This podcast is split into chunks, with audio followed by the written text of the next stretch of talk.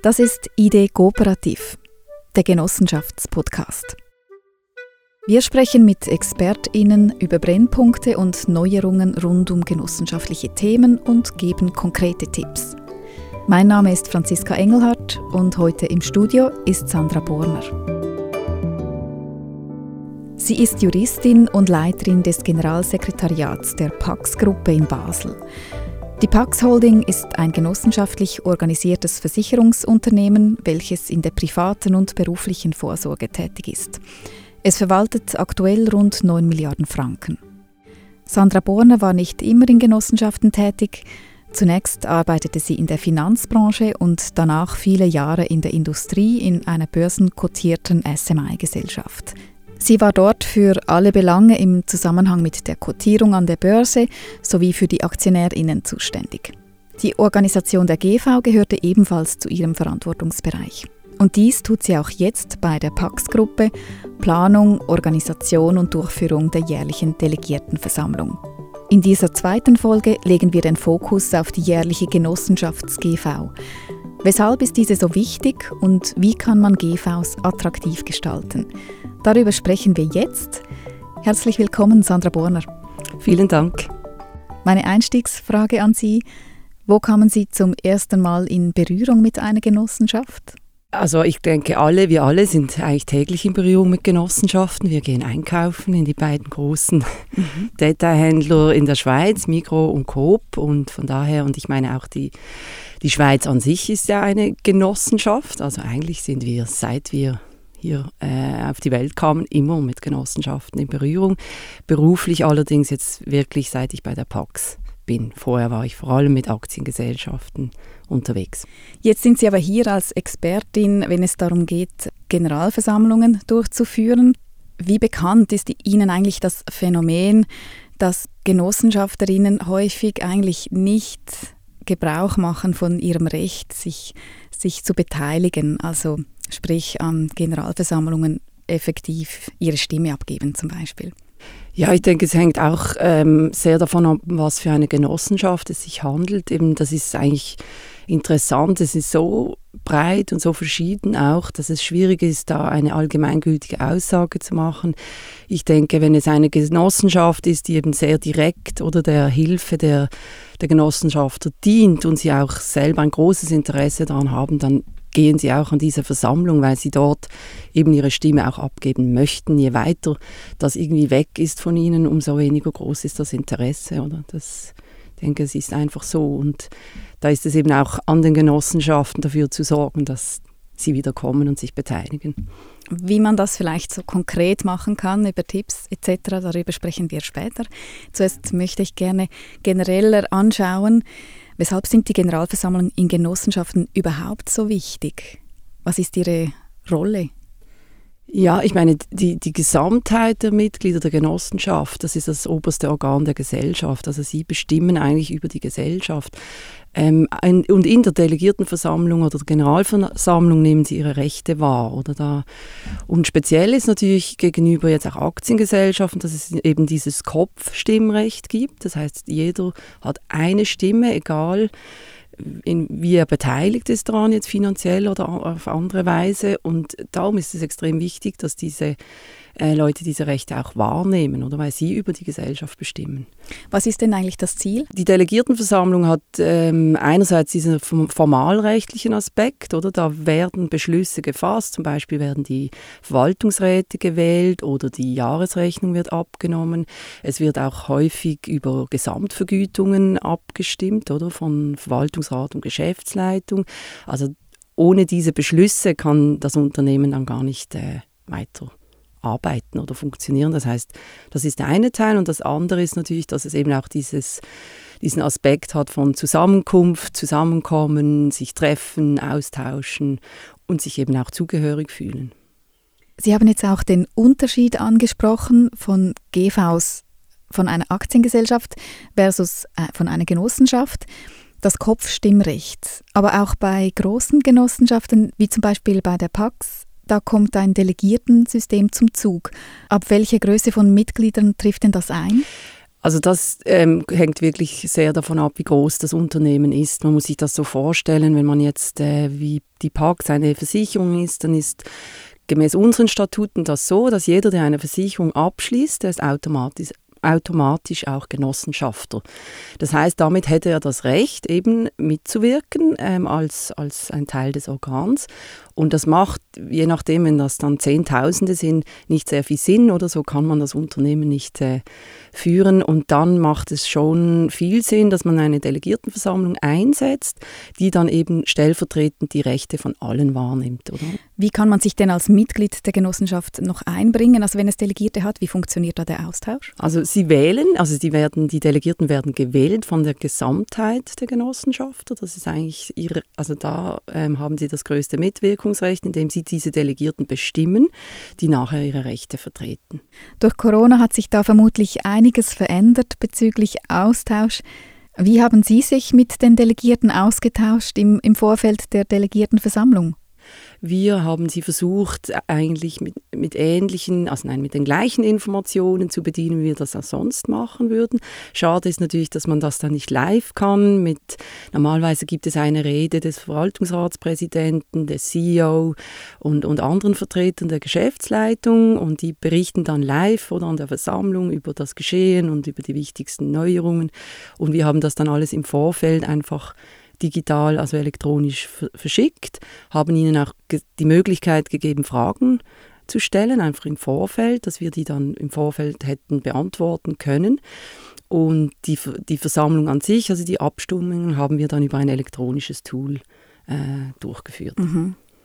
Also Sie mussten auch wahrscheinlich sehr viel dazulernen in den letzten Jahren oder letzten beiden Jahren. Ja, gut, ich, ich hatte den Vorteil, dass ich eben aus, aus großen quotierten Gesellschaften komme und da gibt es diese elektronischen Abstimmungstools schon sehr lange oder die werden eingesetzt während der Versammlungen.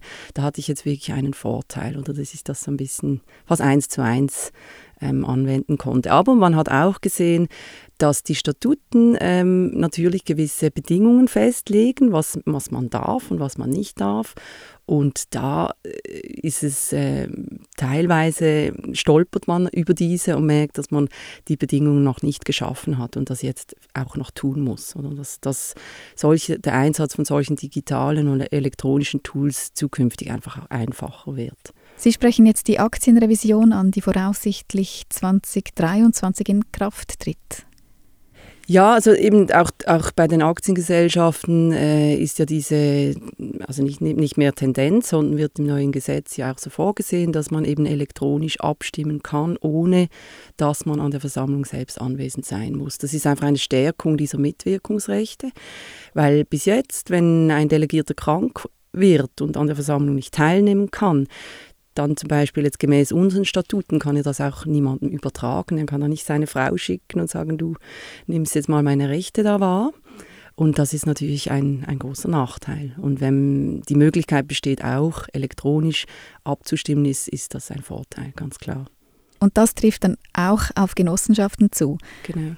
Und diese neuen Abstimmungsmöglichkeiten sind eigentlich der Pandemie zu verdanken. Ja, ich denke eben, es hat, es hat ja in einigen Bereichen gewisse Sachen einfach beschleunigt, die ich persönlich finde, die wären schon länger auch möglich gewesen. Und von daher ist, ja, ist das sicher gut. Und die Gesellschaft mussten sich jetzt anpassen und schnell Lösungen finden. Und man hat ja gesehen, dass es auch geht.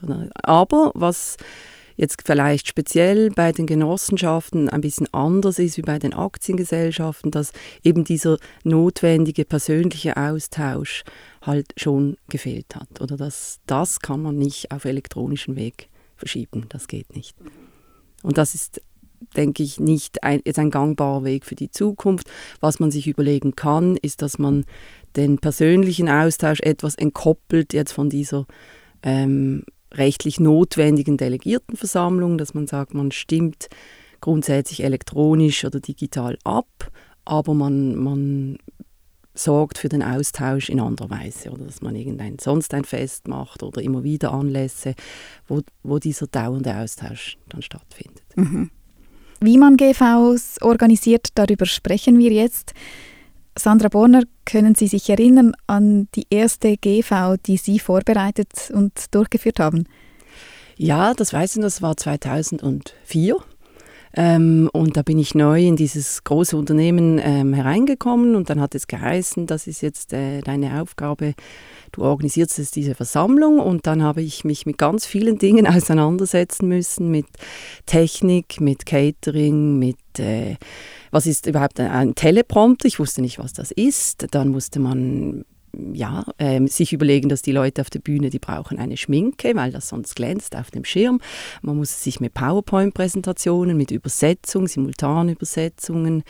Also es ist wirklich spannend. Es ist so ein breites, großes Feld, oder? Das, und dann denkt man, ja, man schreibt eine Liste, dann hat das Gefühl, das ist jetzt mal, was es ist. Und dann merkt man, man braucht noch einen Notfallplan, man braucht einen Notstromaggregator, man braucht Feuerwehr, man braucht Polizei. Also es ist eine, ein Riesending. Und ähm, ja, also, als nach der ersten Versammlung war ich wirklich total kaputt, weil es ist ähm, anstrengend und aber spannend. Also die, die Vorbereitung, die soll nicht unterschätzt werden. Wie groß ist denn Ihr Aufwand jeweils? Ich würde jetzt mal sagen, wir sind schon so drei Monate im Vorfeld, wo wir sehr damit beschäftigt sind. Genau, dass ja, das einfach also reibungslos funktioniert. Ja. Und jetzt ist es natürlich, die letzten zwei Jahre haben wir alles parallel geplant und immer wieder gehofft, dass man es dann doch noch durchführen könnte und dann halt alles wieder absagen, stornieren. Das war auch schwierig, weil wir auch wussten, dass auch die Veranstalter darauf angewiesen wären und ja, das war sicher nochmal eine größere Herausforderung, parallel zu planen. Ja, genau. Und schlussendlich mussten Sie diese Delegiertenversammlungen dann digital durchführen. Genau. Wie war Ihre Erfahrung, rein digitale GVs durchzuführen? Also es hat Gott sei Dank rein technisch sehr gut funktioniert. Es hat alles geklappt. Die Leute konnten sich einloggen, ihre Stimme abgeben. Ähm, ich glaube, es ist uns auch gelungen, den, den, unseren Delegierten das wirklich auch zu erklären und ihnen zu sagen, wie sehr wir das bedauern auch und wir nicht, unser Interesse war nicht eben quasi, wir verschieben das jetzt auf den elektronischen Weg, dann haben wir weniger Ausgaben und quasi keinen Aufwand damit. Und wir haben wirklich auch sie sehr abgeholt, was sie denn brauchen von uns, was sie möchten auch, damit sie sich in der Lage fühlen, oder ihre Stimme abzugeben. Und ich das hat sehr gut funktioniert. Ich glaube, das war wichtig, oder, dass man sie schon konsultiert hat. Wir haben sie auch zum Teil persönlich angerufen oder per Mail. Und was halten Sie von hybriden Versammlungen? Ja, genau. Wir haben dann letztes Jahr das auch noch überlegt, wie wir das jetzt genau machen wollen. Wir haben dann uns entschieden, ähm, das letztes Jahr nicht äh, hybrid zu machen. Wir haben aber auch noch Videobotschaften aufgenommen von unserem Verwaltungsratspräsidenten und äh, unserem CEO und zwei Verwaltungsrätinnen.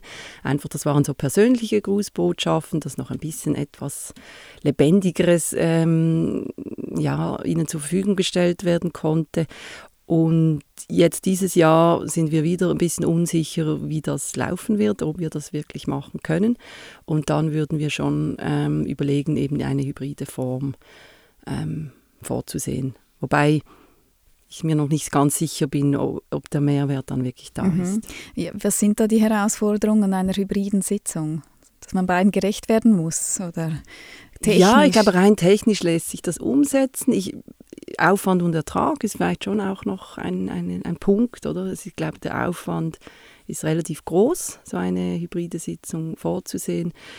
Und wie das dann ankommt, es, es ist natürlich auch ein bisschen eine Frage, was hat man für, für Delegierte oder für Genossenschafter, woher kommen sie, wie vertraut sind sie auch mit solchen Dingen und das muss, glaube ich, schon in die Waagschale geworfen werden, ob das wirklich der richtige Ansatz ist. Also grundsätzlich denke ich, es ist gut machbar, möglich, aber vielleicht wie oft nicht einfach ein Modell, das für alle gut passt. Ich glaube, jede Gesellschaft muss sich sehr genau, oder Genossenschaft muss sich sehr genau überlegen, was passt zu, zu uns und auch zu unseren Delegierten oder Genossenschaften. Wenn wir auch von kleineren Genossenschaften sprechen, also ich kann jetzt von mir vielleicht erzählen, ich wohne in einer Baugenossenschaft und da viel am Rande unserer äh, letzten kleinen Versammlung, ähm, dass bei der Generalversammlung vor einem Jahr die Beteiligung, die Teilnahme viel größer war, weil man eben sich auch brieflich äußern konnte. Dann muss man nicht unbedingt an die Generalversammlung kommen, kann aber trotzdem sich äußern zu Themen, sich beteiligen.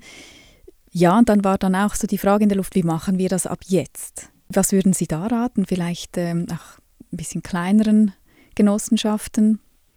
Ja, ich, denke, ich würde, glaube ich, unabhängig von der Größe beides vorsehen, eben, dass die Leute ihre Rechte wahrnehmen können.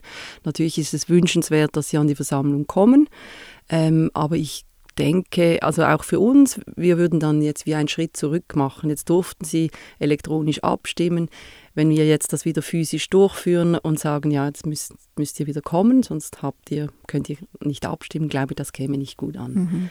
Und wie gesagt, der Aufwand, eben jetzt so etwas durchzuführen, ist überschaubar, auch von den Kosten. Das muss man sagen. Also es ist jetzt nicht, wenn man so ein elektronisches Tool einsetzt, dann ist das vertretbar. Und jetzt brieflich oder, oder elektronisch, ja, natürlich, also nicht gegeneinander Nein, nein das okay. ist mehr eine Frage, ob man noch Briefe verschicken möchte. Oder ja. genau. Dann sprechen wir doch noch weiter über ein paar konkrete Tipps für Personen, die zum ersten Mal eine Genossenschafts-GV organisieren.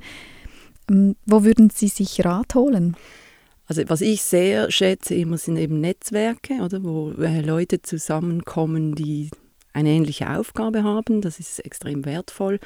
Gerade hier finde ich auch die Idee Kooperative zum Beispiel eine sehr gute Anlaufstelle. Wenn ich das jetzt zum ersten Mal machen müsste, würde ich mich als erstes einmal da melden und sagen, ihr habt doch Erfahrung oder ihr habt viele Mitglieder, gäbe es da die Möglichkeit, sich auszutauschen, weil und dann kann man sich überlegen, möchte man das alles selber machen selber sich auf die Suche nach Räumlichkeiten machen, sich mit all diesen Themen auseinandersetzen, eben Technik und Catering und so weiter.